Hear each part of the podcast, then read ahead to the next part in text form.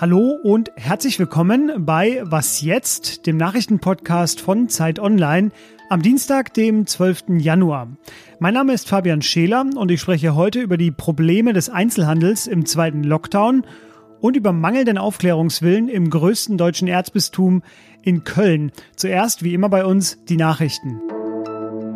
Ich bin Christina Felschen. Guten Morgen. Nach dem Angriff auf das US-Kapitol in Washington durch Trump-Anhänger warnen das FBI und Twitter vor weiterer Gewalt. Die Bundespolizei berichtet laut US-Medien intern über eine bewaffnete Gruppe, die zur Amtseinführung von Joe Biden nächste Woche Mittwoch nach Washington reisen will. Bei der Vereidigung sollen deshalb 15.000 Soldaten der Nationalgarde für die Sicherheit sorgen. Auch das Heimatschutzministerium sicherte Unterstützung zu. Ausgerechnet der Chef dieser gerade so wichtigen Behörde, Heimatschutzminister Chad Wolf, kündigte gestern seinen Rücktritt an. Er hatte Trump nach eigenen Angaben angefleht, den Angriff aufs Kapitol zu verurteilen, ohne Erfolg. Die Demokraten machen Trump persönlich für den Gewaltausbruch verantwortlich, weil er seine Unterstützer vorher mit einer Rede aufgestachelt hatte. Sie brachten gestern eine Resolution ein, in der sie Trump Anstiftung zum Aufruhr vorwerfen, der erste Schritt für ein weiteres Amtsenthebungsverfahren. Das Repräsentantenhaus soll morgen darüber abstimmen. Ein Impeachment vor Bidens Amtseinführung ist nicht möglich, allerdings könnte so verhindert werden, dass Trump 2024 erneut zur Wahl antritt. Außerdem fordern sie Trumps Vize Mike Pence per Ultimatum dazu auf, Trump mithilfe des 25. Verfassungszusatzes für amtsuntauglich zu erklären und ihn noch vor dem 20. Januar abzusetzen. Redaktionsschluss für diesen Podcast ist 5 Uhr.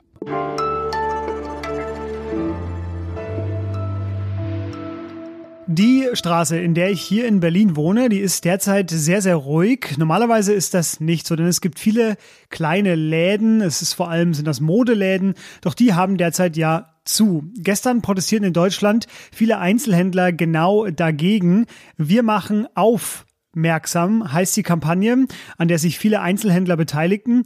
Ein Branchenverband fürchtet beim Einzelhandel bis zu 50.000 Insolvenzen, falls es bei den bisherigen Lockdown-Maßnahmen und vor allem bei den bisherigen Hilfsmaßnahmen so bleibt. Das Modehaus Adler verkündete am Montag, dass es Insolvenz anmelden muss, auch wenn man bei Adler wissen muss, dass es schon vor Corona ums Überleben kämpfte.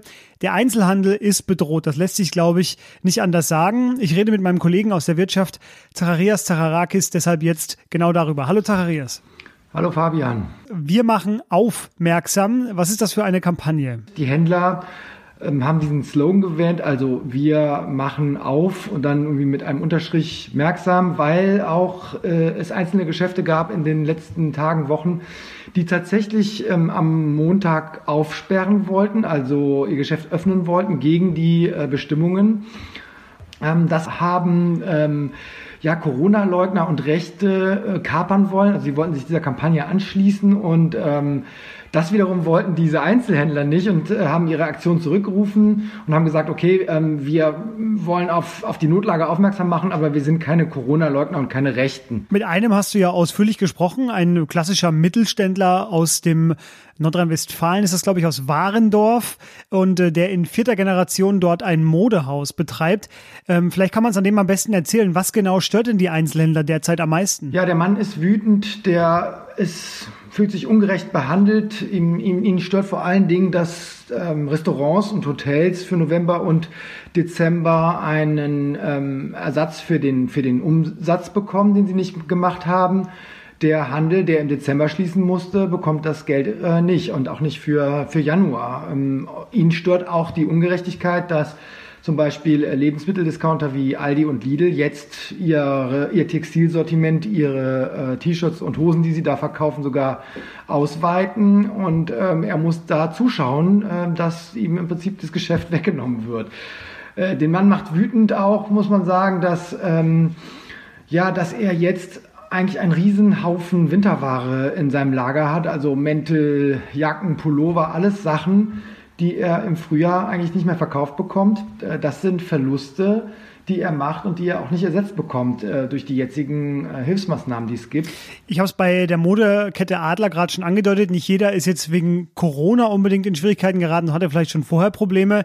Bei manchen Händlern war es sogar ein gutes Jahr. Wie muss man denn da differenzieren? Ja, wenn man jetzt alle Bereiche des Handels zusammennimmt, dann war 2020 sogar ein gutes Jahr, muss man sagen. Also vor allen Dingen stark gewachsen ist, wie man sich denken kann, der, der Onlinehandel. Der Lebensmittelhandel hat profitiert, auch andere Bereiche wie Elektronik, Baumärkte oder jetzt äh, Fahrradläden zum Beispiel, die hatten ja einen regelrechten Boom.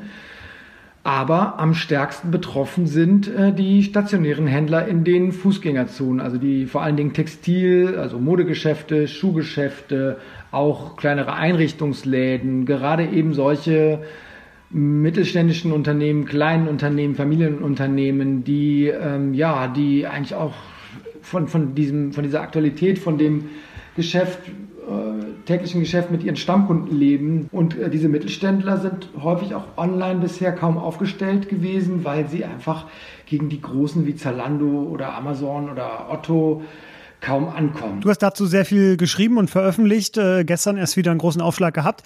Das äh, verlinke ich alles in den Shownotes. Zacharias, dir vielen Dank. Danke dir auch.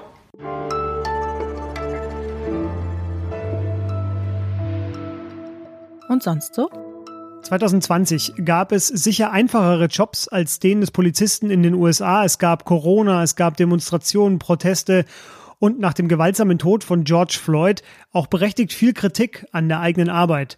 An manchen Orten wurden ganze Einheiten aufgelöst oder große Reformen angekündigt. Und damit will ich nach Newark gucken, die größte Stadt des Bundesstaats New Jersey. Das ist direkt neben New York.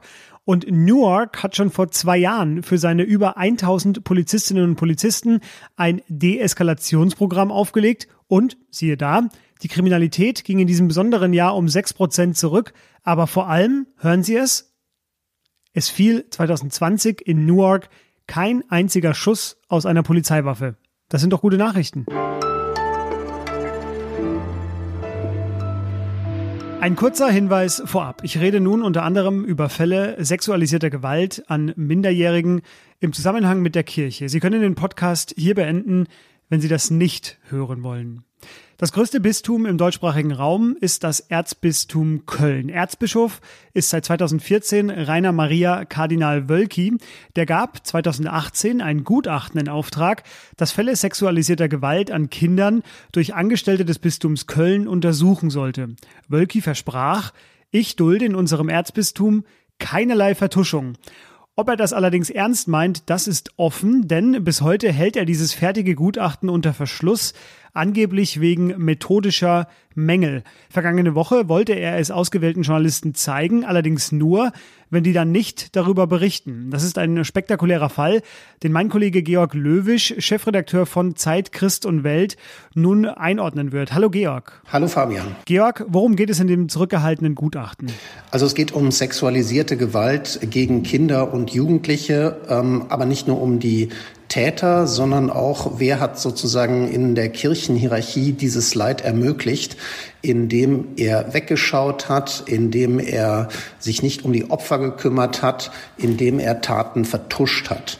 Und ähm, dieses Gutachten hat der Kardinal Wölki in Auftrag gegeben, nachdem ein anderes deutschlandweites Gutachten herauskam.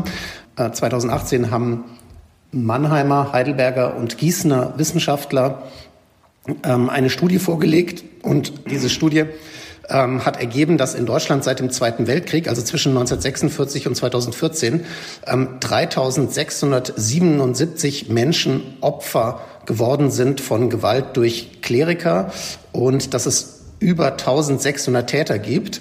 Und äh, dann hat Kardinal Wölki angekündigt, dass er für ähm, das Erzbistum Köln eine eigentlich schmerzhaftere Studie in Auftrag gibt, nämlich eine, die auch Namen nennt, Namen von Verantwortlichen. Weil das Werk unter Verschluss ist, gibt es jetzt schon Rücktrittsforderungen gegen den Mann an der Spitze, gegen Kardinal Wölki. Es gibt auch in Köln zahlreiche Kirchenaustritte wegen dieser Geschichte. Ähm, schade das denn Wölki, diese ganze Nummer? Ja, also er hat wirklich ähm, sein Ansehen verspielt, muss man sagen, ähm, bei denen, bei denen er auch ähm, Ansehen hatte. Einige fanden ihn vorher auch schon furchtbar, aber ihm fehlt wirklich jetzt ähm, Glaubwürdigkeit. Er hat das maximale Versprechen gegeben. Ähm, äh, du hast es in der Anmoderation auch äh, gesagt.